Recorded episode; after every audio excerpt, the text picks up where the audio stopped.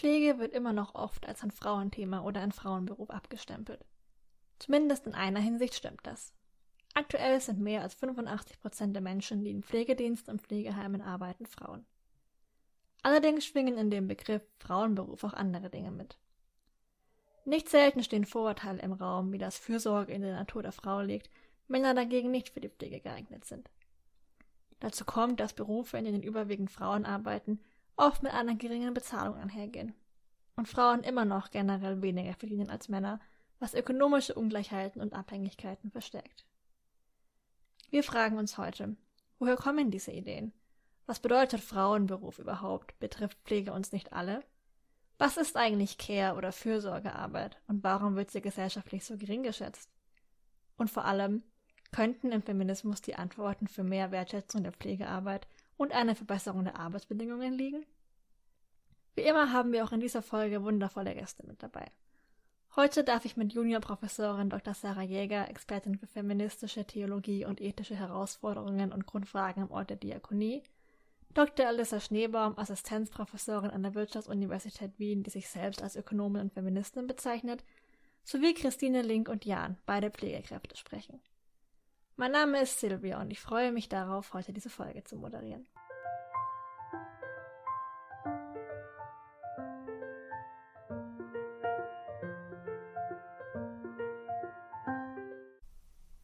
Bevor wir gleich loslegen, möchte ich noch eine Triggerwarnung aussprechen. Im Laufe des Gesprächs reden wir auch über sexuelle Belästigung am Arbeitsplatz. Falls dieses Thema belastend für euch ist, dann schaltet gerne ab oder überspringt diesen Teil. In den Show Notes findet ihr die genauen Zeitangaben. Schön, dass ihr alle hier seid. Ich freue mich schon auf unser Gespräch. Möchtet ihr euch zu Beginn einmal kurz vorstellen? Ja, gern. Ich bin Alissa Schneebaum. Ich bin Assistenzprofessorin in Volkswirtschaftslehre an der Wirtschaftsuniversität Wien. Ich forsche hauptsächlich zu Geschlechterfragen in der Ökonomie und Fragen der Ungleichheit. Ja, hallo, ich bin Sarah Jäger, ich bin evangelische Theologin und arbeite gegenwärtig als Juniorprofessorin für systematische Theologie und Ethik in Jena an der Friedrich-Schiller-Universität. Vor dieser Stelle war ich am Institut für Diakoniewissenschaft und Diakoniemanagement in Bethel Bielefeld tätig und habe mich da intensiver mit ethischen Herausforderungen am Ort von Diakonie beschäftigt. Und irgendwann in meinem früheren Leben habe ich auch mal ein halbes Jahr in der Pflege gearbeitet. Also nächstes Mal ein ganz klein bisschen hineingespickt in das Themenfeld, um das es heute gehen soll. Also ich bin der Jan, ich bin 23 Jahre alt, bin seit 2019 ein examinierter Altenpfleger und mache den Beruf eigentlich ganz gerne. Ja, dann steige ich gleich mit ein. Ich bin die Christine, bin 32 Jahre alt, also genau umgedreht. Ähm, habe seit 2012 mein Examen zur Gesundheits- und Kinderkrankenpflegerin, früher auch bekannt als Kinderkrankenschwester und habe bisher in der Kinderklinik gearbeitet, auf der Neonatologie und jetzt arbeite ich als Praxiskoordinatorin. Das heißt, ich bin jetzt zuständig für die Ausbildung von unseren Auszubildenden für die ganze Organisation drumherum. Super, vielen Dank für diese kurze Vorstellung von euch allen. Dann wollen wir auch gleich loslegen mit der ersten Frage, die ich heute habe. Feminismus ist ja ein sehr breites Thema und auch etwas, über das es sehr viele Missverständnisse gibt. Auf der einen Seite heißt es immer wieder, Feministinnen würden Männer hassen und seien hysterische Frauen, die übertreiben. Abgesehen davon, dass dieses Frauenbild grundsätzlich problematisch ist, stimmt das natürlich nicht. Auf der anderen Seite sind feministische Diskussionen oft sehr akademisch geprägt und strotzen nur so vor schwer verständlichen Fachbegriffen. Dabei ist das Thema etwas, das uns alle betrifft. Deswegen wollen wir zunächst eine gemeinsame Grundlage schaffen. Alissa, könntest du uns kurz definieren, was Feminismus eigentlich ist? Andere Bezeichnungen, die ja auch immer wieder fallen, sind struktureller Sexismus und insbesondere für diese Folge das Thema Care-Arbeit oder Fürsorgearbeit. Kannst du uns auch das kurz erklären? Sehr gerne. Feminismus ist groß gesagt, weil, wie du gesagt hast, es gibt viele unterschiedliche Definitionen oder Meinungen dazu vor allem. Aber im Endeffekt ist Feminismus eine politische und eine soziale Bewegung, die eine Welt einfordert, die niemand auf Basis ihres oder seines Geschlechts benachlässigt. Ja, das heißt, Feminismus will nur eine Welt haben, eine Gesellschaft haben, wo alle Personen seien sie Frauen oder Männer oder nicht-binäre Personen, die gleiche Chancen haben, das Leben zu leben, das sie wollen. Das ist leider weit von der Realität. Wir leben in einer Welt und, und auch in einer Gesellschaft wie hier im deutschsprachigen Raum, in Europa, in den USA, woher ich komme, wo wir viel Vermögen haben, viele Rechte haben, alles demokratisch und so weiter. Aber trotzdem, unser ganzes Leben ist absolut geprägt von Geschlecht. Es ist interessant, in der deutschen Sprache ist Geschlecht, man unterscheidet nicht mit dem Wort zwischen Biologie und Gender, ja, also soziale Normen rund um die Biologie. Aber der Punkt ist, dass wir kommen auf der Welt und sogar bevor wir auf die Welt kommen, Leute haben Vorstellungen von uns, wenn sie wissen, was zwischen unserer Beine ist. Schwangere Frauen werden ständig gefragt, ah, was wird's? Ja, und das, das wollen die Leute wissen. Um zu wissen, sollen sie pink oder blau kaufen. Ja, also es gibt von Anfang an Vorstellungen, wer wir sind und wie wir sein sollen und wie wir sein werden.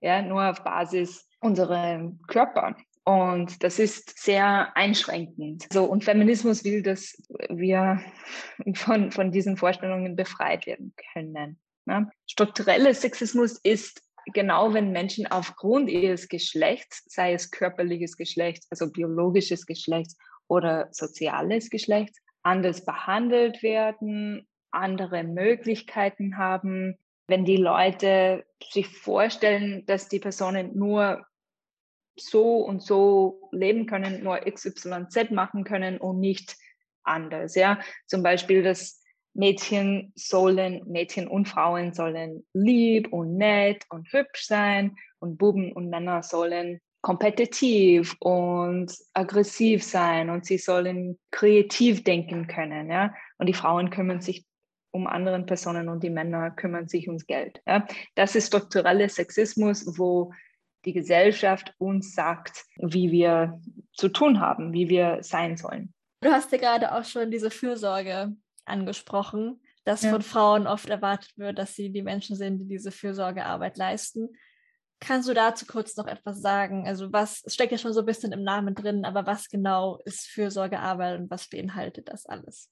Ja, mittlerweile verstehe ich Vorsorgearbeit oder Care-Arbeit, ja, um den englischen Begriff zu verwenden. Es sind alle Tätigkeiten des Pflegens und sich kümmerns. Ja. Also alles, was wir brauchen, um zu leben. Ja. Alles, was wir brauchen für unsere Existenz. Das kann bezahlt sein, ja, wie in Krankenhäusern oder sogar Pflegepersonal zu Hause. Das ist aber oft unbezahlt ja, die ganze Zeit die Familien, vor allem Mutter, mit ihren Kindern verbringen oder kranke Verwandten, ältere Verwandten.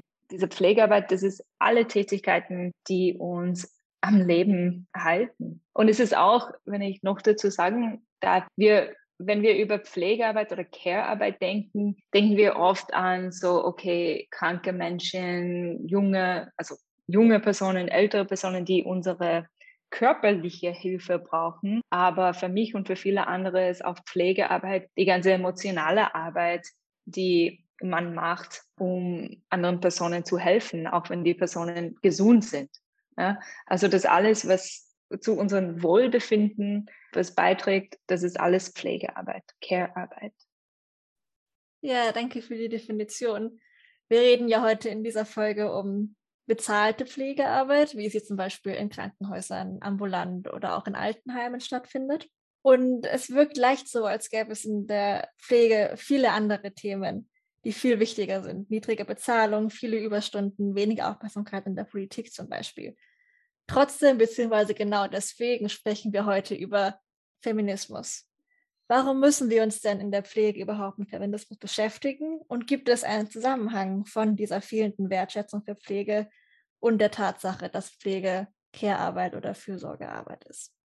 Absolut. Also Pflegearbeit, äh, Care-Arbeit ist eigentlich ein zentrales Thema in Feminismus, genau weil Care-Arbeit ist eine Arbeit, die ähm, wahrscheinlich am meisten geschlechtsspezifisch zugeordnet ist in, in unsere Welt, in unsere Gesellschaft. Und im Feminismus wollen wir verstehen, ja, wie die Welt funktioniert und was Geschlecht mit die Konstruktion von unserer Gesellschaft zu tun hat. Und wenn wir schauen, wer passt auf andere Personen auf, wer kümmert sich um die, um das Wohlbefinden und die Gesundheit von anderen Personen, das sind hauptsächlich weibliche Personen. Ne? Insofern, wenn wir über die Situation von Personen, die Pflegearbeit leisten, reden, müssen wir ganz klar sagen, okay, diese Personen sind meistens Frauen. Und das hilft uns, wenn wir, wenn wir das sehen können, das ist geschlechtsspezifisch organisiert ist, das hilft uns ein bisschen besser zu verstehen, wie die Welt funktioniert. Also es ist wichtig, das zu definieren. Auch sehr wichtig zu definieren und das ist nicht nur, weil ich Ökonomin bin, aber ich bin mir sicher, dass alle ZuhörerInnen dieses Podcasts wissen. PflegearbeiterInnen verdienen im Durchschnitt ziemlich wenig. Und es sind hauptsächlich Frauen, die diese Arbeiten leisten. Das heißt, ein Hauptgrund, warum Frauen leiden unter einem Gender Pay Gap, warum sie weniger Geld zur Verfügung haben, warum sie in der Pension weniger Geld haben, weil sie weniger verdienen, weil sie diese Arbeit leisten und diese Arbeit weniger bezahlt wird. Für mich das ist ein bisschen ein Rätsel, aber diese Arbeit, die so fundamental wichtig ist für, für unser Leben, wird am wenigsten bezahlt. Ja, ist überhaupt nicht wertgeschätzt in der bezahlten Arbeit, so wie in der, un also in der unbezahlten Arbeit. Aber auch wenn die Arbeit bezahlt ist, ist es schlecht bezahlt. Die Bedingungen sind schlecht. Es gibt weniger Verhandlungsmacht für Leute in dieser Branche. Ja? Also was hat das mit Feminismus zu tun? Naja, die Personen, die das machen, sind hauptsächlich Frauen und diese niedrige Lohne und eher schlechte Bedingungen tragen dazu bei, dass Frauen dann ökonomisch und sozial eine schlechtere Position haben in der Gesellschaft. Ja, Pflege wird ja auch oft als ein Frauenberuf bezeichnet und ganz klar so benannt. War das denn schon immer so, dass hauptsächlich Frauen gepflegt haben? Und seit wann ist Pflege so institutionalisiert, wie sie heute ist? Und was mich auch noch interessieren würde, ist, welche Rolle spielen dann die Träger bei dem Verständnis von Care-Arbeit? Ich glaube, dass unsere heutigen Vorstellungen davon, dass Pflege eher ein Frauenberuf sei, ganz stark geprägt sind von einem bürgerlichen Familienideal im 19. Jahrhundert und besonders auch von bürgerlichen Frauenrollen. Dass wir den Eindruck haben, mit Blick aufs 19. Jahrhundert, waren Berufe, die in der Pflege tätig sind oder in der Kinderbetreuung oder ähnlichem, die einfach nah an Aufgaben einer Mutter und Hausfrau waren. Wenn wir aber so auf den geschichtlichen Werdegang von Pflege blicken, dann müssen wir einfach feststellen, dass das wirklich ein neuzeitliches Phänomen ist und dass zum Beispiel im frühen Christentum Arm- und Krankenpflege eine Aufgabe von Diakonen und Diakonen, also von Männern und Frauen gleichermaßen war, dass es später die Klöster waren, die sich der Armen- und Krankenpflege gewidmet haben, im Mittelalter kamen dann geistliche und weltliche Pflegegenossenschaften hinzu, aber dann eben auf dem 12. Jahrhundert tatsächlich auch selbstständige Schwesternschaften. Das ändert sich so ein Stück weit in der Reformation, weil sich damit mit der Abschaffung auch von Orden so ein Lohnwartsystem, also ein System von bezahlter Krankenpflege ausbildet. Und zwar auch durchgeführt durch Männer und Frauen. Im 19. Jahrhundert, und dann kommen wir eben in diese Zeit der Umbrüche, wird Krankenpflege dann zumeist von Vereinen getragen. Und es ist eben die Zeit der Gründung der großen Diakonissenanstalten. Kaiserswerth, Ethel, eben auch Neuendettelsau. Und damit verknüpft sich Krankenpflege nochmal neu auch mit Dienst, mit diakonischem Dienst. Und es sind aber eben Frauen, die diesen Dienst leisten, weil man bedenken muss, dass der Beruf der Diakonisse hohe Attraktivität im 19. Jahrhundert hatte und durchaus auch, man könnte vielleicht vorsichtig sagen, frühe emanzipatorische Impulse in sich trägt. Denn es ist eine als Berufsalternative zu der Rolle als Hausfrau und Mutter, die sich eben im 19. Jahrhundert durch die beginnende Industrialisierung und den damit einhergehenden frühen Kapitalismus ausbildet. Und die Berufsethik der Pflege in den nachfolgenden Jahrzehnten setzt dann eben ganz stark bei diesem Ideal der Mütterlichkeit an und auch diesen Idealtyp der Diakonisse in der Pflege. Das finden wir, glaube ich, als so dahinterliegendes Ideal noch ganz häufig. Bereitschaft zum christlichen Dienst, Aufopferung. Ich glaube, das ist etwas, was ein Stück weit auch ein schwieriges Erbe ist für, für, für Pflegekräfte, die ja heute einfach unter ganz anderen Lebens- und Arbeitsbedingungen stehen, als das die Diakonisse ihrer Zeit war, die sicherlich auch in der Erinnerung immer noch idealer wurde, als sie das vermutlich jemals war. Richtig spannend. Danke für diesen kurzen Gang durch die Geschichte. Das hilft, glaube ich, immer sehr gut zu verstehen, wo eigentlich so gewisse Phänomene herkommen, um zu wissen, warum das heute so ist und wie wir dann auch vorwärts gehen können. Und auch, dass man dann weiß, okay, es war nicht immer so und das hat sich schon sehr oft verändert, wie gepflegt wurde und wer gepflegt hat. Das ist, glaube ich, auch so ein guter Hoffnungsschimmer, dass es sich auch in der Zukunft verändern kann. Ein Teil der Frage ist, war es immer so, dass Frauen mehr mhm. Pflegearbeit leisten? Ja, warum? biologisch gesehen, weil die Frauen haben die Babys ja, getragen und dann, also biologisch gesehen gibt es dann in der Ökonomie, sagen wir, ein komparativer Vorteil, wenn jemand irgendwie ein, äh, das besser oder leichter machen kann, da Frauen die Kinder gebären, das ist Wort, gebären, ja. dann sollen sie angeblich so einen, einen Vorteil haben. Das Ding ist, die Wahrheit ist, das ist auch sehr viel von Politik, von der Gesellschaft zu prägen. Ne? Heutzutage in vielen Ländern, nicht vielen, aber in manchen zum Glück, können Männer auch in Karenz gehen. Ja, ich glaube, in Deutschland sagt man nicht Karenz, oder? Also wenn, wenn es ein Kind ja, gibt Elternzeit. die El Elternzeit, ja, das machen Männer heutzutage auch. Warum ist das möglich? Weil am Endeffekt, natürlich ist diese Arbeit sehr, sehr schwierig. Ja, es ist sehr anstrengend, es ist mühsam, es ist rund um die Uhr und so weiter. Aber die Tätigkeit ist nicht besonders schwierig. Ja? Jeder kann ein Windel wechseln. Und mehr Männer machen das heutzutage als früher. Warum? Weil es eben jetzt die Möglichkeit gibt, für sie das zu machen. Also das ist alles besteuerbarer durch Politik. Ja? Vor 50 Jahren war es überhaupt nicht möglich, dass die Männer in Eltern äh, wie heißt es? Elternzeit, Elternkarenz, also Elternzeit, dass sie das machen. Es war nicht möglich, gesetzlich. Jetzt ist es möglich, mehr Männer machen es und es läuft alles gut. Ja? Also diese Sachen sind alle beeinflussbar, wer sie machen. Ja? Es ist nicht, weil Frauen die Kinder bekommen und weil die Frauen die Kinder stillen. Das heißt nicht, dass die Männer nicht um Kinder kümmern können. Das ist alles oder sehr viel davon sind einfach die Institutionen, Organisationen rundherum, äh, was, was prägt, wer was macht. Lange Rede, kurzer Sinn. Traditionell machen die Frauen Pflegearbeit, aber das muss nicht so sein. Es kann viel gleicher werden. In der Philosophie nennt man das diesen Sein-Sollen-Fehlschluss, wenn man sagt, Frauen machen das oder Frauen haben das schon immer so gemacht. Also man muss das so sein, also müssen wir das weiter so machen. Und ja, also müssen tun wir erstmal gar nichts, sondern wir können uns überlegen, was wir wollen. Absolut. Ja, und das ist eigentlich ein Teil von der Freiheit von Menschen, ja, dass wir viel mehr bestimmen können über unser Leben. Zum Glück können wir, wir heute viel mehr bestimmen als zwei Generationen vorher. Und das ist, was wir wollen. Also warum sollen wir genau bei dieser Frage aufhören? Und die Politik spielt halt auch einfach diese große Rolle, wie du auch schon gesagt hast. Also ich sage auch immer, alles ist politisch. Man kann nichts trennen, man kann auch nicht nicht politisch sein, weil Politik auch oft einfach ja die Umsetzung von Werten ist. Und wenn man sich Gesetze anguckt, dann sieht man auch, welche Werte da dahinter stecken. Und dass manche davon auch nicht mehr aktuell sind. Und ja, dementsprechend auch die Gesetze sich ändern müssen, damit es mehr Möglichkeiten gibt. Genau.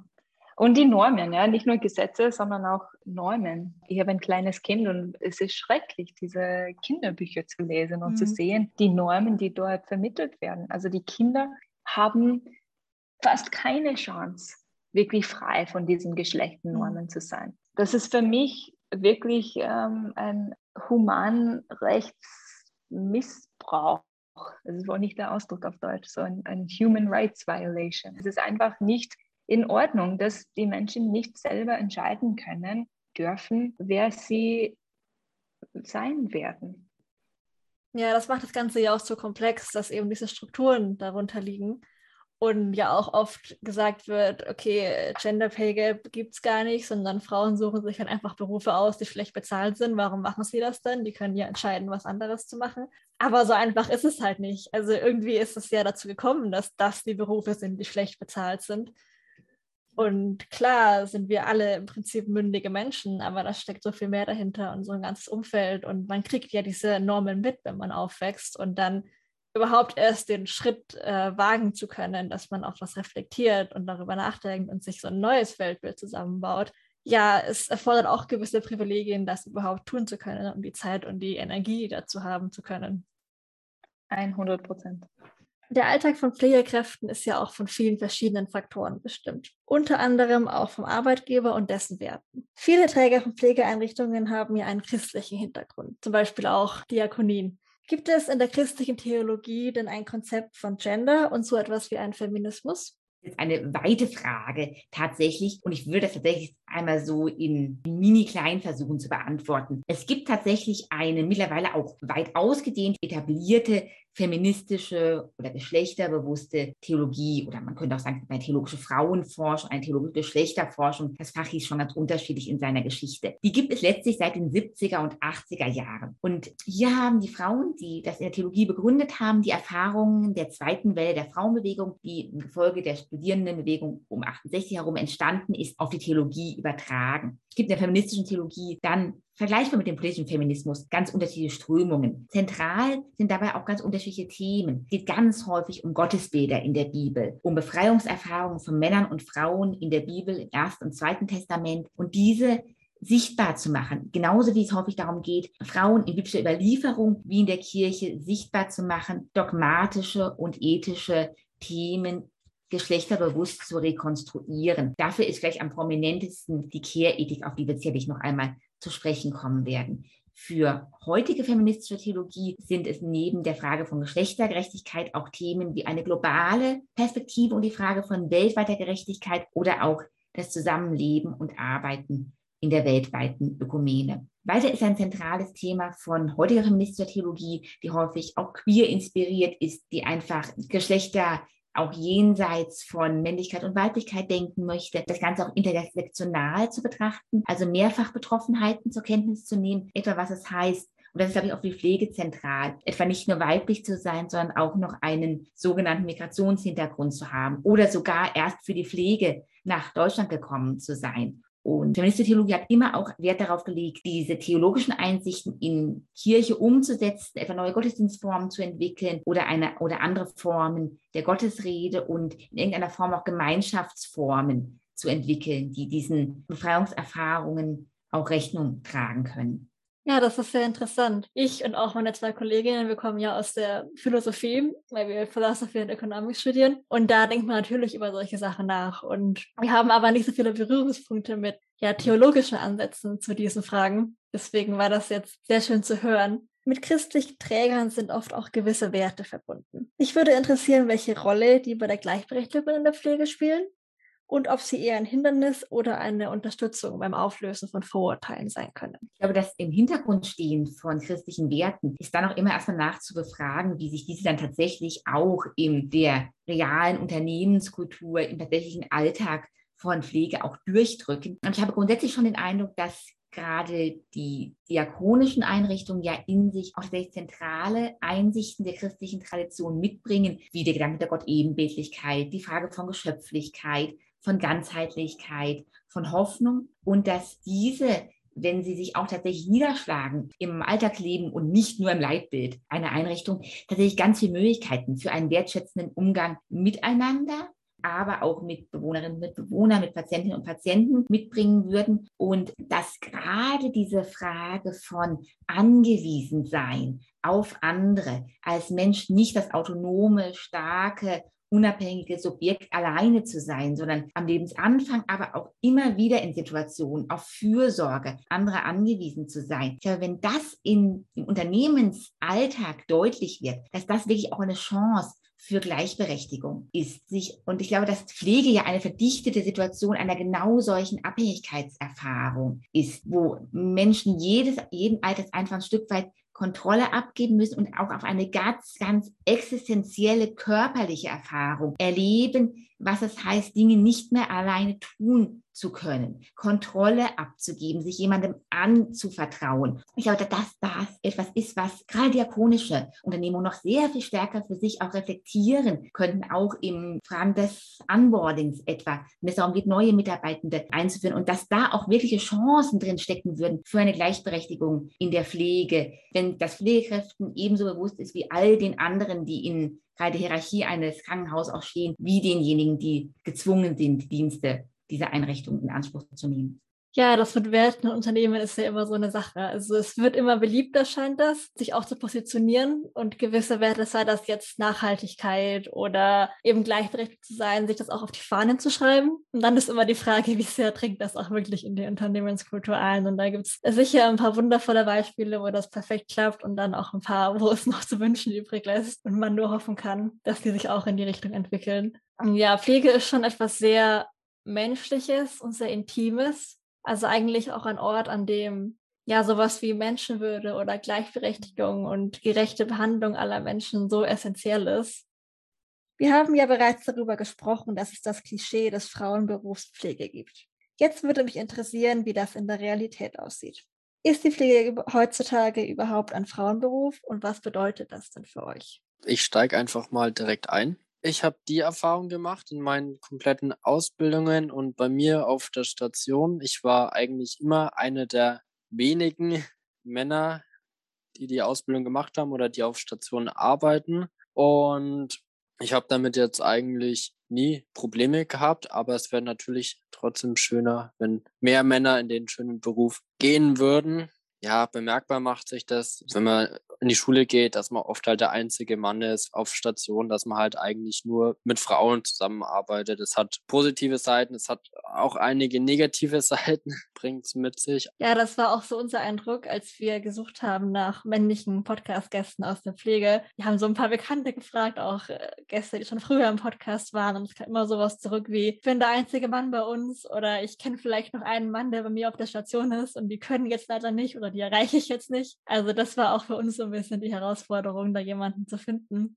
der überhaupt da ist und Zeit hat, seine Erfahrungen zu teilen. Ist schwierig, da jemanden zu finden. Also ich kenne ganz wenige. Ja, wenn ich so zurückdenke an meine Ausbildungszeit auch, wir hatten in drei Jahren, also in den Kursen, also der Kurs über mir und der Kurs unter mir, wenn ich jetzt im Mittelkurs war, hatten wir keinen Mann. Und das war schon, also ja, innerhalb von drei Jahrgängen war kein Mann drin. Und wenn wir mal einen hatten, dann haben unsere Lehrerinnen immer so schön gesagt, the one and only.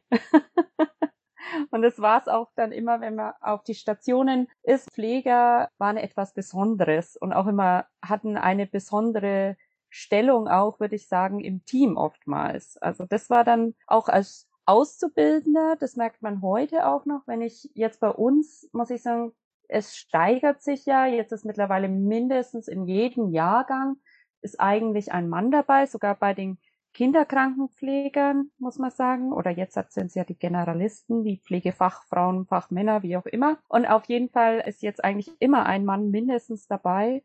Aber sie haben eine Tendenz zu einer leichten Sonderstellung. Also weil alle Pflegekräfte, dadurch, dass natürlich wir, es ist im Moment noch Frauen dominiert, vor allem in der Krankenpflege, in der Altenpflege wiegt sich sehr langsam auf. Da ist schon die Verteilung 40, 60 Prozent, habe ich im Studium noch gelernt. Aber in der Krankenpflege ist es schon noch weniger. Und wenn dann ein Schüler kommt, er darf sich quasi immer fast alles leisten wenn ein männlicher Schüler kommt. Und im Gegenzug zu den weiblichen Schülerinnen ist es schon schwieriger. Ich weiß nicht, ob der Jan das auch so ähnlich erfahren hat als Schüler, aber so ist es eigentlich mittlerweile oftmals noch. Also bei mir, wenn ich jetzt an meine Ausbildungszeit zurückdenke, dann war das schon so ähnlich. Und auf Station ist das dann halt auch noch mal anders, wenn jetzt auch mal ein Mann mit in der Schicht ist. Ja, das ist auch irgendwie interessant, weil es ja auch, man hat oft den Eindruck, wenn Frauen versuchen, in männerdominierte Berufe zu kommen, dass es ihnen eher schwer gemacht wird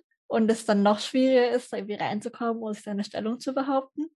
Dass es hier jetzt ja zumindest ähm, nach deinem Bericht, Christine, so ein bisschen andersrum ist.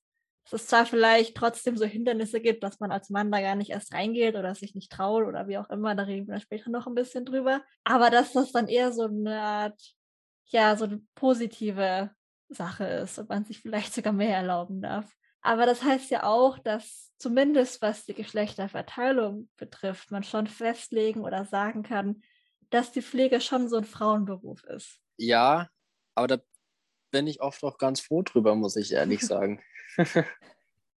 Inwiefern? Ich war in der in meiner Schulzeit waren wir einmal 32 Jungs. Wir mhm. waren damals eine Fußballklasse. Und es war ziemlich chaotisch mhm. und finde ich es eigentlich andersrum eher angenehmer vom Arbeitsklima her. War euch das Klischee dann bewusst, bevor ihr euch für diesen Beruf entschieden habt? Oder ist diese Tatsache, dass das sehr viele Frauen sind, ihr arbeiten, überhaupt irgendwie in eure Entscheidungsfindung einflussen? Muss ich ehrlich sagen, da habe ich mir noch nie drüber Gedanken gemacht, weil meine Eltern sind eigentlich alle in der Schiene mit drin und für mich war eigentlich in der in der sechsten oder siebten Klasse war für mich klar, ich werde Heilrettungspfleger oder Altenpfleger. Bei mir war das nie so mit drin, oh, das ist eigentlich mehr ein, mehr ein Frauenberuf, sondern für mich war einfach klar, für mich geht's in die Schiene, jetzt ohne Vorurteile. Also ich will das machen, e-, egal ob das jetzt eher für Frauen oder für Männer, für mich gab es eigentlich nur den Weg.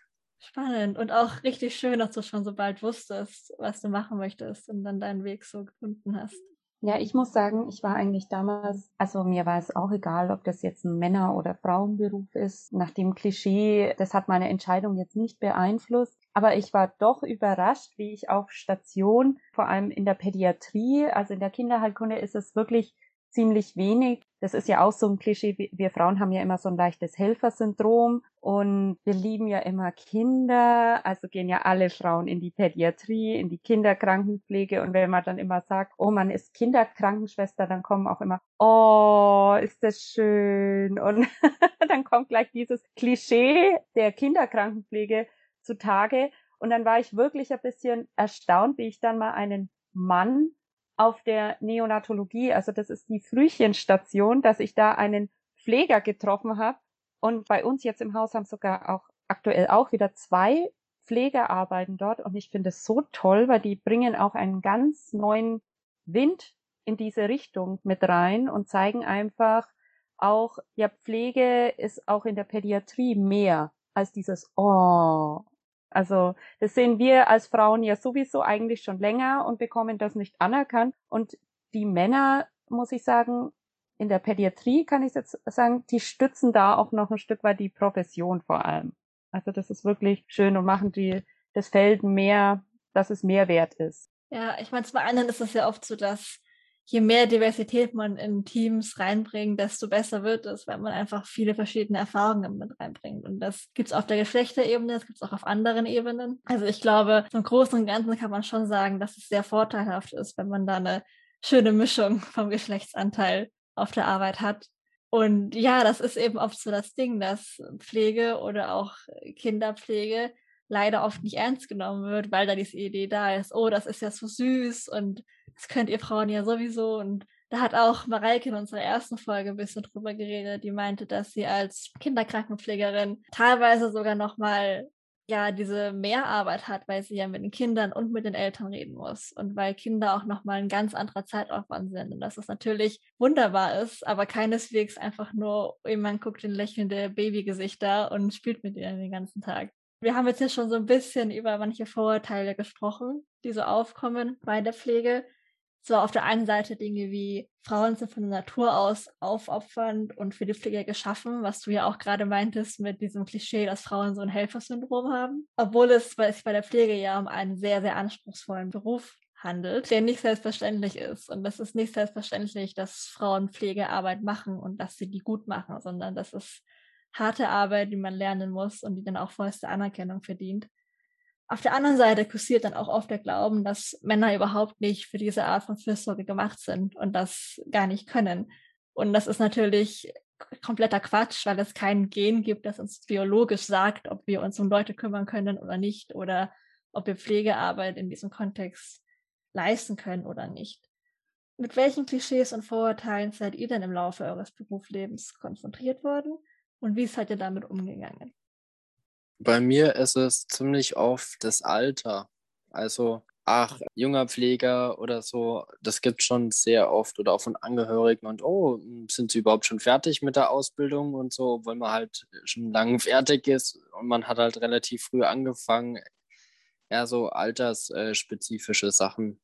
Ja, bei mir ist es wieder ein Beispiel so aus meiner Neonatologiezeit oder beziehungsweise auch in der Ausbildung habe ich das gleiche Beispiel erlebt. Ich fand es sehr lustig, dass ein Pfleger hat eine Stillanleitung bei einer Mutter gemacht und dann haben alle Kolleginnen so, ach nee, Männer können, die können ja keine Stillanleitung machen, die haben das ja nicht selbst gemacht aus eigener Erfahrung. Und die Mutter war so begeistert, sie hat gemeint, sie hat noch nie so eine gute Beratung bekommen. und, und das ist ja wirklich ein rein weibliches Thema, muss man sagen. Aber dadurch, dass es dann so professionell war, also man sieht halt hier ist wirklich dann so die Ebene komplett rausgelassen worden, aus der eigenen Erfahrung zu berichten, was, wo wir Frauen ja, wenn wir zum Beispiel jetzt, wenn man aufs Thema stillen, wenn wir selbst gestillt haben, man bringt das ganz oft dann mit rein. Ah ja, so war das bei mir oder ja, da, ja. Und das kann ja der Mann quasi nicht. Und es war so eine professionelle Beratung und es hat dann die Frau wirklich sehr weitergebracht, ja. Das ist ein schönes Beispiel. Aber es ist auch so ein bisschen absurd, dass dann der Gedanke ist, dass Frauen das automatisch viel besser können als Männer. Und ich meine, es gibt bestimmt natürlich Frauen, die diese Erfahrungen gemacht haben und dann in der Pflege arbeiten und dann da ein bisschen berichten können. Und manchen dann hilft es auch sicherlich, wenn sie dann eine Ansprechperson haben, die so ein bisschen weiß, wie das ist. Aber wenn ich jetzt zum Beispiel Pflegefachkraft wäre. Ich habe noch nie gestillt. Ich weiß nicht, ob ich jemals stillen werde. Ich könnte auch nicht aus meiner Erfahrung berichten. Also nur weil man als Frau dann die richtigen Körperteile quasi dazu hat, heißt ja auch nicht, dass man unbedingt dann diese Erfahrung hat oder das automatisch besser erklären könnte. Ja, das ist genauso wie äh, wenn man als Pflegekraft auf einer Urologie arbeitet. Da brauche ich jetzt auch nicht die richtigen Körperteile, sage ich mal, um da zu arbeiten. Und es ist, aber hier ist wirklich auch was ein bisschen oft leider klischeehaft ist. Also ich habe vorher auf der Urologie gearbeitet, fünf Jahre und auch mit Erwachsenen zusammen. Und da sind viele Auszubildende vor allem sind wirklich dann auch gekommen, dass dann die Patienten Grenzen überschritten haben bei den weiblichen Auszubildenden. Das ist wirklich da ein ganz großes Thema und da ist wirklich dieses Bild, dieses, ich sag mal, sexistische Bild einfach von der Krankenschwester, ist da schon irgendwie noch in manchen Köpfen drin und da kommt es dann leicht an solchen Stellen eben dann, ja, zu verbalen sexuellen Missbrauch auch, muss man sagen. Also es ist ja wirklich verbal, auf verbaler Ebene. Also es sind eigentlich, es gibt die Übergriffe, aber selten, aber es ist oftmals verbal und da schützen uns oftmals auch die Pfleger, weil wenn wir dann merken, okay, da ist ein bisschen in die Richtung, dann sagen die Pfleger immer, du brauchst da nicht rein, ich gehe da rein. Also das ist wirklich auch immer, finde ich, ganz schön. Ich habe es auch schon andersrum erlebt. Also mir passiert es auch sehr oft jetzt bei meinen dementen Bewohnern, dass ich auch sehr oft anzügliche Bemerkungen bekomme. Sachen wie zum Beispiel, oh, schön, schönes warmes Bett, leg dich doch mit rein oder solche Sachen. Also es passiert mir auch sehr, sehr, sehr häufig.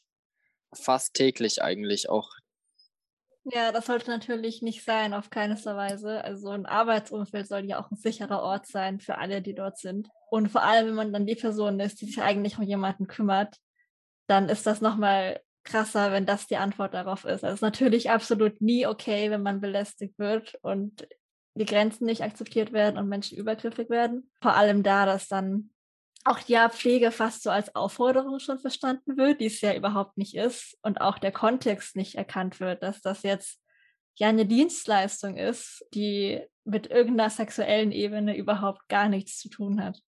Ja, genau. Auch wenn wir zu den Patienten auch nach Hause kommen, zum Beispiel in der ambulanten Pflege, das ist auch, wir kommen ja als Dienstleister, wie du jetzt schon gesagt hast, Silvia, kommen wir und machen unseren Dienst und danach gehen wir wieder. Natürlich ist Pflege in dem Moment auch ein bisschen mehr, weil wir sind auch, im Moment, wir haben ja viele Rollen, sind wir auch Seelsorger, weil wir zuhören, wir hören uns die Probleme an. Wir sind auch manchmal der einzigste Ansprechpartner am Tag, der kommt. Und das ist natürlich auch sehr wertvoll. Und äh, wie gesagt, auf sexueller Ebene ist hier überhaupt, also da ist überhaupt nichts quasi, dass es da irgendeine Rolle gibt, aber was manchmal auch wirklich ein bisschen vertauscht wird. Und was halt auch so ein Klischee ist, dass wir so wenig verdienen. Also wir verdienen verhältnismäßig auch zu wenig, muss man sagen, für das, was wir alles übernehmen. Also auch die Sterbebegleitung. Wir, wir tragen ja auch so viele Sachen mit nach Hause. Also auch der Jan im, im Seniorenheim ist es ja noch viel präsenter, auch täglich. Und bei uns ist es auch in der Pädiatrie, wenn ein Kind stirbt, das belastet jede Pflegekraft, die das betreut hat und auch wirklich lange. Und dafür verdienen wir wirklich zu wenig. Und das ist, früher haben das halt die Frauen immer gemacht, weil wir konnten halt keine Familie alleine ernähren. Also es war halt einfach, muss man auch sagen, es war ja noch weniger und die Männer waren ja immer die Ernährer. Da äh, bestand ja dieses Klischeebild immer noch. Jetzt hat, kann man schon eine Familie ernähren. Also ich bin bei uns in der Familie auch die Alleinverdienerin zum Beispiel, weil mein Mann studiert noch nebenbei und wir haben auch einen Sohn. Und es funktioniert auch gut. Aber es ist trotzdem zu wenig für das, was man macht. Allein halt, was man für Verantwortung übernimmt oder halt auch als Schichtleitung hat, in Kombination mit den Tätigkeiten, die über das Pflegerische völlig oft auch hinausgeht, weil man auch oft einfach, wenn jetzt jemand einen schlechten Tag hat, halt die Leute tröstet, wenn man dafür als Pflegefachkraft noch Zeit findet in der heutigen Zeit. Und dafür ist das Gehalt gut, aber es könnte, ähm, wie du schon gesagt hast, noch etwas besser sein.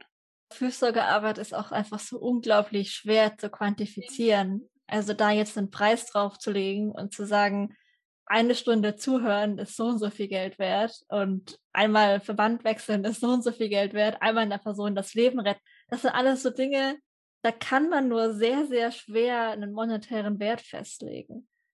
Und das ist dann so schade, dass deswegen vielleicht auch, es ist jetzt einfach nur eine Hypothese von mir aus, ähm, es auch so schwierig ist, da irgendwie beim Gehalt auf den grünen Zweig zu kommen. Weil man nicht sagen kann, okay, wir haben die und die Kosten für die Rohstoffe und dann produzieren wir das und dann kommt am Ende ein Produkt dabei raus und wir haben so und so viele Stunden reingebracht, sondern jeder Mensch ist individuell und jeder Mensch hat andere Bedürfnisse. Und das ist so ein bisschen schade, dass das dann so runterfällt und immer noch einfach noch so als so selbstverständlich angesehen wird und als so etwas, das einen ja von innen heraus so erfüllt, dass man dafür überhaupt kein Geld mehr geben muss, obwohl wie ihr gerade auch sehr schön gesagt hat, dass einfach unglaublich viel Verantwortung ist und auch viel, was man mit nach Hause nimmt und nicht einfach am Arbeitsplatz in seinen geleisteten Arbeitsstunden dalassen kann. Ich hätte noch einmal eine kurze Frage zu dem Thema, was wir vorhin geredet haben mit der Belästigung. Ist das was, worauf man so ein bisschen in der Ausbildung vielleicht vorbereitet wird? Also kommt das mal auf oder gibt es dann so Leitfaden, vielleicht das falsche Wort, aber irgendwo, was einem gesagt wird, das machen wir dann oder es gibt Regeln von der Einrichtung so und so gehen wir damit um? Oder wird man da so ein bisschen ins kalte Wasser geworfen? Man lernt in der Ausbildung schon, wie man damit umgeht, wie man halt, ja, man lernt es schon und auch in den Einrichtungen gibt es auch oft Handbücher, wo auch Leitfaden drinnen steht, wie man sich darunter äh, da halt verhält und meistens, äh, wenn man sich mit den Kollegen untereinander unterhält, äh, entsteht immer irgendwie, hey, lass es doch so machen, lass es doch so machen. Und dann ähm, klärt sich das meistens immer relativ schnell. Ja, ich glaube, das ist jetzt äh, was, wo die Altenpflege schon länger mehr in ihren Lehrplänen immer mit drin hatte und die Krankenpflege, also zu meiner Zeit war das gar noch nicht so präsent. Man hat das mal ganz kurz angeschnitten, aber man hat nicht so einen Leitfaden bekommen oder so, oder man wusste auch gar nicht, wie man sich verhält. Also das ist ganz schwierig gewesen. Also mir ist das damals auf der Urologie auch oder wie das Kolleginnen erzählt haben, wir haben dann eher eine kollegiale Beratung dann gemacht, dass wir einfach sehen, okay, ähm, wie lösen wir das Problem für uns jetzt erstmal, wie sprechen wir das an, wie machen wir das, aber wir haben das nicht in der Ausbildung so verankert gehabt. Und jetzt hat in der generalistischen Ausbildung ist es halt viel besser, weil da sind auch viele Aspekte von der Altenpflege auch übernommen, das wo der Jan jetzt sagt, dass dieses Thema viel präsenter ist auch. Das ist schön zu hören, dass es zumindest ein bisschen vorwärts geht. Belästigung und Sexismus ist natürlich ein riesiges Thema, das wir auch nicht in dieser einen Folge lösen können. Da kommt noch einiges auf uns zu als Gesellschaft. Und der erste wichtige Schritt ist ja, dass man schon mal überhaupt für sich erkennt, dass das nicht in Ordnung ist und dass man da eine Grenze ziehen darf und dass man sich nicht alles gefallen muss. Auch als Kollege halt nicht wegschaut, wenn man was mhm. mitbekommt und halt einfach wirklich dann auch gleich drauf reagiert. Genau. Wenn, wenn der andere sich vielleicht nicht traut, sich zu äußern, aber man das mitbekommt, dass man halt trotzdem, ja, drauf reagiert und das halt auch gleich klärt. Ja, das ist super, dieses solidarisch sein füreinander und miteinander und füreinander einzustehen. Ich glaube, das war in der Pflege schon immer vorhanden. dieses Teamdenken und dieses solidarische Denken. Das ist, der Jan schüttelt den Kopf, aber also ich muss zumindest aus meiner Erfahrung sagen, ich habe eigentlich immer in sehr guten Teams gearbeitet und es fast auf allen Stationen eigentlich erlebt, dass man schon zusammenhält. Es ist ja auch, wenn die Dienste zusammenbrechen, irgendwie die Pflege rettet es ja noch. Und das ist ja immer auch das große Problem, weil wir uns immer selbst gerettet haben und dadurch uns kaputt gemacht haben. Jein, also ich arbeite oder habe eigentlich auch immer eher in guten Teams gearbeitet, aber da bei uns der Personalschlüssel so dermaßen schlecht ist und man sehr oft untereinander streitet, zwecks mit Einspringen oder wenn jetzt irgendwie die dritte Person im Späti oder im Frühdienst gestrichen wird, dass oft an Arbeit liegen bleibt, dass man dann schon oft, statt dass man Rücksicht nimmt und sagt, okay, wir waren früher im Spätdienst zu dritt, jetzt sind wir nur noch zu zweit. Ja, es bleiben Sachen liegen. Also ich, ich muss eher sagen, dass das aufgrund vom, vom schlechten Personalschlüssel eher zurückgeht, leider. Ja, das klingt sehr zermürbend einfach, diese Umstände zu haben. Ja, und auf jeden Fall. Ich kann da auch verstehen, dass man irgendwann dann auch nicht mehr diese Geduld hat und dass manchmal einfach, ja, man fertig ist und nur nach Hause möchte und ja, sehr, sehr also, anstrengend ist. Du musst dir das so vorstellen, alles, was du den Tag über machst, steht unter Zeitdruck. Du tust in der Früh Leute waschen, du musst auf die Uhr schauen, weil du hast Zeitdruck. Du tust Medikamente stellen, du schaust auf die Uhr, du hast Zeitdruck. Du hast Visiten, schaust auf die Uhr, du hast Zeitdruck. Du kannst nichts in Ruhe machen, weil du ständig im Hinterkopf hast, ich muss das und das und das noch machen. Man tut in der Schicht oft vier oder fünf Sachen gleichzeitig machen. Und man wird trotzdem nicht fertig, weil man zu schlecht besetzt ist. Ja, das stimmt. Also so wie der Janis schildert, so ist es in der Pädiatrie und in der Krankenpflege ja auch absolut. Ich habe immer früher festgestellt, dass die Pädiatrie war immer vor allem der Altenpflege in diesem ganzen Pflegenotstand immer einen Tick hinterher. Und äh, das ist ja jetzt bei uns auch so angekommen, weil wie ich die Ausbildung angefangen habe, war der Pflegenotstand oder auch wie ich in den Beruf gestiegen habe, war in der Pädiatrie gar noch nicht so groß, aber in der Altenpflege und der Krankenpflege war der schon total präsent und äh, die haben schon gerungen um Fachkräfte und ich glaube, vielleicht ist bei uns jetzt noch diese Teamstruktur so gut zusammen, aber wie du sagst, weil alle einfach nicht mehr können und dann bleibt die Arbeit liegen und dann kommt einfach, ja, dieser Teufelskreis, man lässt die Arbeit liegen, äh, man schaut nur auf sich und dann arbeitet man überhaupt nicht mehr im Team. Und Zusammenhalt gibt es dann auch nicht mehr, weil nur noch Streit wegen den Diensten ist. Keiner möchte mehr einspringen. Das kommt das kommt sicherlich bei uns auch und es, also es fängt auch schon teilweise an, man merkt es schon, also so wie du es beschreibst, weil es ist immer diese permanente Zeitdruck. Also Zeit liegt einem ständig im Nacken. Was jetzt irgendwie auch ganz oft vergessen wird, auch zur aktuellen Corona-Hochzeit in den Pflegeheimen. Wir Pflegekräfte, wir haben uns drei bis viermal wöchentlich testen müssen. Wir haben zehn Stunden Schichten gemacht, haben nach dem Frühschicht, nach der Frühschicht die oft sehr, sehr stressig ist und hingehocken haben zum Teil noch Besucher, die Bewohner getestet und waren bis 14, 15 Uhr wirklich von 6 bis 15 Uhr. Man hat äh, irgendwie eine Frühstückspause im Team gemacht und seitdem nichts mehr gegessen. Man war um 5.30 Uhr auf Toilette, kommt um 16 Uhr heim und war dann auch erst wieder auf Toilette und das sieht auch keiner. Das sieht auch keiner, aber wird erwartet. Das stimmt, das geht leider sehr oft unter. Und wenn man Glück hat, also Glück in Anführungszeichen, wird vielleicht mal geklatscht, und das war's dann. Was natürlich Darf euch, also ich weiß nicht, wie ihr persönlich das empfindet, das ist vielleicht eine nette Geste, aber es ändert ja an euren Arbeitsbedingungen erstmal nichts. Ganz und gar nicht. Das bringt mir überhaupt nichts. Das ist schön, wenn man ein bisschen Anerkennung bekommt, wenn die Leute sehen, da gibt es Leute, aber ist ja mittlerweile auch schon wieder vergessen. Deswegen hat, hat mir null gebracht und hat mir auch null bedeutet, muss ich ehrlich sagen. Ja. Weil ich trotzdem auf die Arbeit bin und schlecht eingeteilt war und Nachtdienst gemacht habe, nicht mal einen Ausschlaftag hatte, sprich ich mache drei Nächte von Freitag bis Montag und darf am Dienstag wieder Frühschicht arbeiten. Bringt mir ein Geklatsche auch nichts, weil halt keine Leute da sind.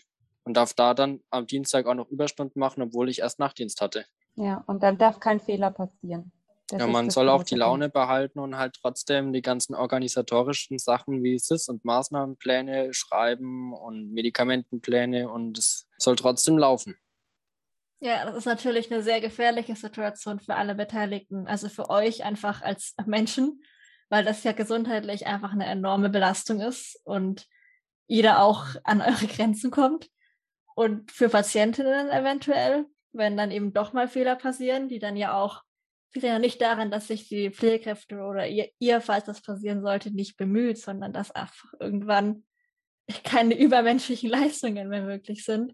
Und dann natürlich auch auf lange Sicht für das gesamte System. Also wir haben jetzt erst wieder noch mehr wie sonst gesehen, wie sehr Pflege auch die Gesellschaft trägt und wie wichtig es ist, dass wir Menschen haben, die sich um hilfsbedürftige Menschen kümmern. Und das kann jeden von uns treffen und das passiert viel schneller, als man denkt. Also ich danke euch für euren Bericht und für eure Erfahrungen, dass ihr das uns nochmal so schön erklärt habt und ja, auch bei stellvertretend für alle Pflegekräfte hier, die das immer und immer wieder erklären. Das ist natürlich auch nicht selbstverständlich, dass ihr überhaupt hier seid und euch die Zeit nehmt, zusätzlich zu allem anderen Stress, der noch so passiert. Jetzt kommen wir auch schon allmählich zum Ende dieser Folge, auch wenn ich euch noch so viel länger gerne zuhören könnte und würde. Wir haben jetzt viel über die Herausforderungen und auch die Gründe dahinter gesprochen, die es im Pflegeberuf gibt, vor allem auf dieser Basis von auch Sexismus oder allgemein Geschlechtergerechtigkeit. Jetzt träumen wir mal kurz und stellen uns eine perfekte Welt vor. In einer feministischen, gleichberechtigten Zukunft. Wie sieht die aus? Wie sieht diese Zukunft eurer Meinung nach aus, wenn ihr euch das vorstellen könntet, insbesondere in Bezug auf Pflegearbeit? Was wünscht ihr euch? Ein Leben in Fülle für alle. Das ist das, was feministische Theologie üblicherweise als Antwort darauf sagt, wie sich die Zukunft vorstellt oder neuere, queerer geprägte feministische Theologinnen sprechen oft von einem menschlichen Blühen an der Stelle. Für Pflege glaube ich aber, dass ganz dringend eine Aufwertung nötig ist. Und zwar eine Aufwertung auf ganz vielen verschiedenen Ebenen und nicht zuletzt auch eine im Rahmen von Bezahlung. Applaus, wie jetzt während der Corona-Pandemie, das reicht sicherlich nicht aus. Und die Folgen des Applauses sind ja auch gar, also in keinster Weise weder politisch noch in der Pflege angekommen. Ich glaube, Wertschätzung ist ein wichtiger Schritt, aber Wertschätzung passiert eben nicht nur billig, indem man auf dem Balkon steht und klatscht, sondern auch indem sich Gesamtgesellschaft darüber klar macht, was Pflege wirklich bedeutet und dass Pflege lebens-, überlebensnotwendiger Bestandteil von Gesellschaft ist. Und zwar sowohl für Patientinnen und Patienten, vor allen Dingen aber auch für Menschen in den letzten Tagen ihres Lebens. Und die Erfahrung, dass Abhängigkeit unser Leben prägt, das ist für uns, glaube ich, die wir so stark individuell zentriert leben, extrem unbequem. Und sich damit wirklich auseinanderzusetzen, würde nämlich auch bedeuten, Pflege ernst zu nehmen, sodass ich mir sehr wünschen würde, dass in Zukunft Pflege als Beruf tatsächlich attraktiv ist, attraktiv über gesellschaftliche Wertschätzung wie über eine gerechte Entlohnung.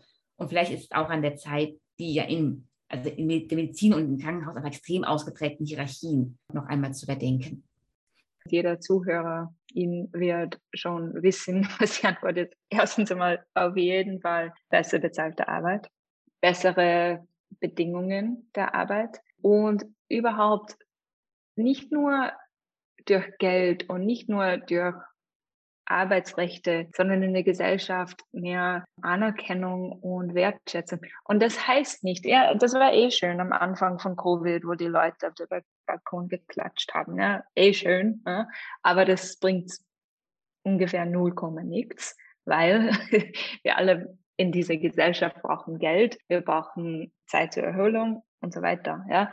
Also die Wertschätzung muss echt sein. Und das heißt, ja, ich will, Entschuldigung, ich will nicht so weit weg von, vom Thema kommen, aber Wertschätzung ist für mich die Leute, die diese Arbeit leisten, ihre Bedürfnisse, ihre Wünsche auch wahrnehmen, ja, und, und sie behandeln wie Personen, die nicht nur dort sind, zu arbeiten und zu, um zu helfen und zu pflegen mit anderen Personen, aber zu sehen, diese Personen haben dann nach der Arbeit und vor der Arbeit auch ein Leben, auch äh, Familien, auch Wünsche für ihr Leben und sollen auch mit Respekt behandelt werden.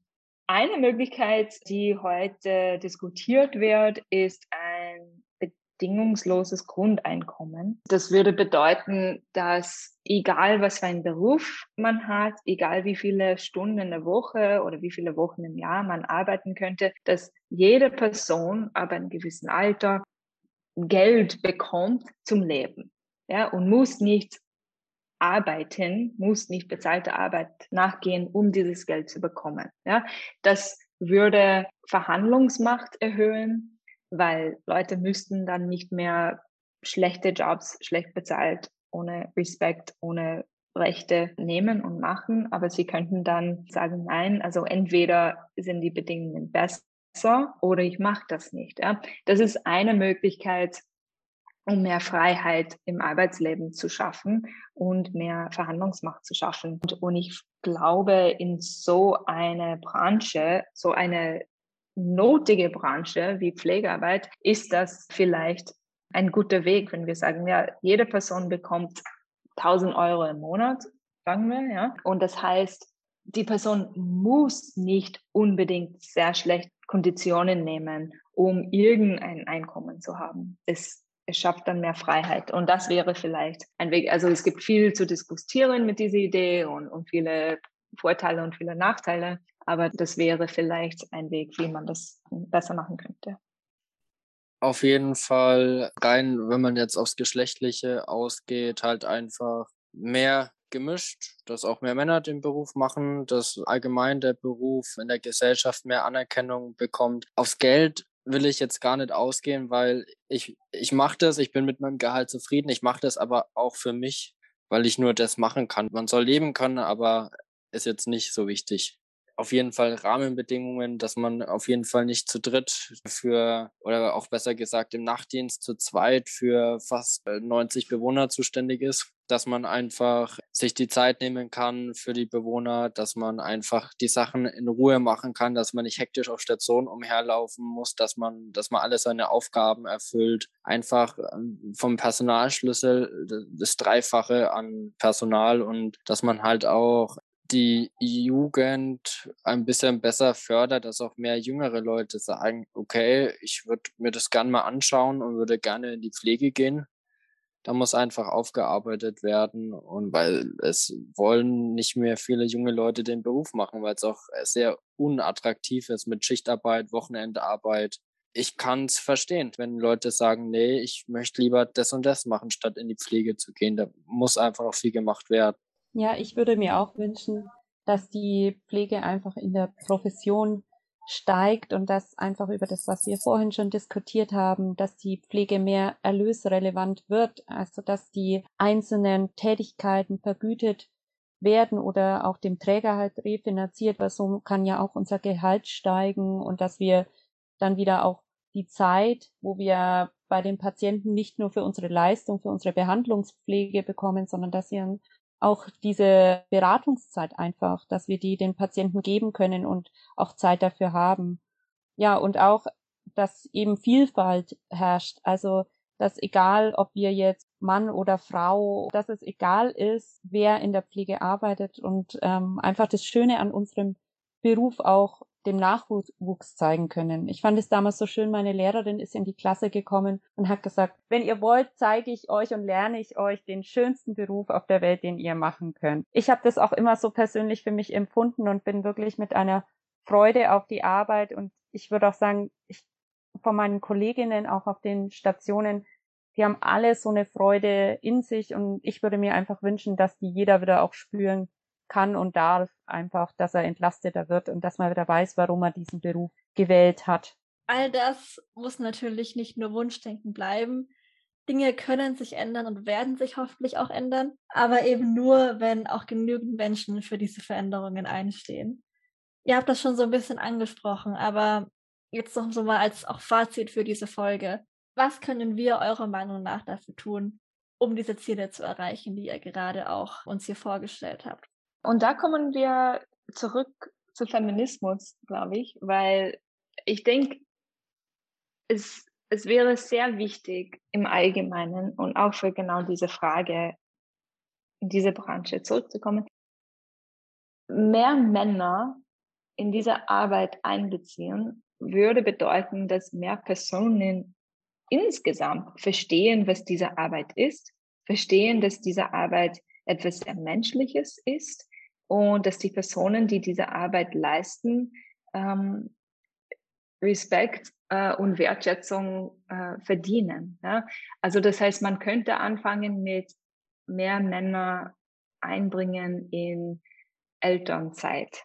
Das ist leichter, weil dann gibt es auf jeden Fall so ein internes Anreiz, diese Pflege zu leisten ja, für, für ein eigenes Kind. Und wenn mehr Männer das machen, dann haben sie auf jeden Fall mehr Verständnis für diese Arbeit, für Pflegearbeit insgesamt. Nur um den Punkt zu machen, warum das wichtig ist, weil wenn Männer haben in unserer Gesellschaft nach wie vor mehr Macht, mehr Entscheidungsmacht politisch, sie haben in, äh, im Durchschnitt mehr Geld, sie auf eine gewisse Weise treffen mehr Entscheidungen über, wie die Gesellschaft läuft. Ja? Also wenn mehr Männer Information haben über diese Arbeit, über wie das funktioniert, über wie es ist, in dieser Arbeit zu sein, dann gibt's mehr Verständnis für was besser laufen muss. Ja, solange es hauptsächlich Frauen sind, die die Arbeit machen und die Frauen haben dann keine Stimme in was passiert, wie es passiert, wie es bezahlt wird und so weiter, wird sich nichts ändern. Also wir müssen entweder, also eigentlich beide Sachen, wir müssen mehr Frauen Entscheidungsmacht geben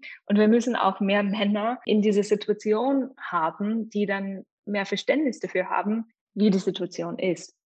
Also gesellschaftlich, politisch, was das heißt, wie wir vorher diskutiert haben, es gibt Maßnahmen, die man einbringen könnte, ja, so Männer in Elternzeit, aber auch auf einer persönlichen Ebene, ja, wir können alle Partner, Partnerinnen uns auswählen, wo wir diese Diskussion schon im Vorhinein haben und, wir müssen nicht mit Personen Kinder bekommen, die nicht gleich in dieser Arbeit beteiligen werden ich finde es auch sehr wichtig und, und da hat Covid ein bisschen geholfen, aber ich, also meiner Wahrnehmung nach ist der Wind irgendwie ein bisschen weniger geworden dafür. Aber ich finde es sehr wichtig, dass das immer diskutiert wird, ja, wie diese Arbeit ist, diese Pflegearbeit insgesamt. Das ist sehr wichtig, dass es unterbezahlt ist, dass die Konditionen ähm, einfach oft nicht gut sind. Aber ich finde es auch wichtig, ich bin ja Wissenschaftlerin an der Uni in Volkswirtschaftslehre und für mich ist es erstaunlich, wie wenig das Thema diskutiert wird, obwohl es so ein Kernthema in unserer Ökonomie. Und da versuche ich persönlich in meiner Arbeit das reinzubringen, in der Wissenschaft zu sagen, hey, das ist doch, wenn wir die Welt verstehen wollen, das ist doch ein wichtiges Thema. Also ich glaube, wir können alle als Einzelpersonen überlegen, wie können wir mehr Aufmerksamkeit bringen, mehr Wertschätzung bringen und mehr Verständnis dafür haben, dass das ist wichtige Arbeit, harte Arbeit und diese Arbeit soll besser bezahlt und wertgeschätzt sein. Ich würde mir eine realistische Darstellung des Pflegeberufs wünschen.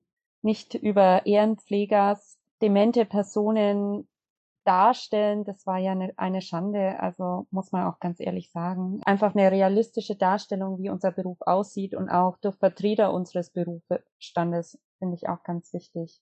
Und dass wir, wie euer Podcast ja so schön heißt, ich finde es eigentlich ganz schön, eine Stimme für die Pflege, also dass die Stimme der Pflege Gehör bekommt. Kann ich nur so unterschreiben. Danke für die Einladung.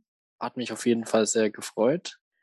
Ich glaube, auf der persönlichen Ebene ist es tatsächlich wichtig, sichtbar zu werden. Und das mag ein bisschen altmodisch klingen, aber ich finde nach wie vor den Besuch von Demonstrationen höchst sinnvoll, weil ich gerade auch den Eindruck habe, in dem Bereich etwa von Hebammenmangel gab es einfach eine ganze Reihe von sehr sichtbaren Demonstrationen. Das ist aber natürlich auch ein Thema, was erstmal ein Stück weit attraktiver scheint weil es eben auch, es, geht irgendwie um Babys und sie sind niedlich und all so etwas, aber ähm, ich glaube, dass große bundesweite Demonstrationen auf jeden Fall eine Möglichkeit sind und dass es ansonsten aber um Aufwertung von Care-Arbeit gehen muss. Und zwar um bezahlte wie unbezahlte und das auch nochmal stärker zusammenzudenken, weil das eben die überlebensnotwendigen Arbeiten sind. Und ich glaube, das sind politische Forderungen. Und politische Forderungen, von denen ich sehr hoffe, dass sie vielleicht in der nächsten Legislaturperiode eine Chance haben. Und ich glaube, das ist etwas, wo einfach auch die, also Einrichtungen, also Träger der Sozialwirtschaft in der Pflicht sind und in besonderer Weise auch diakonische Einrichtungen, das eben auch in den Strukturen ihres Unternehmens und nicht zuletzt in der Bezahlung umzusetzen.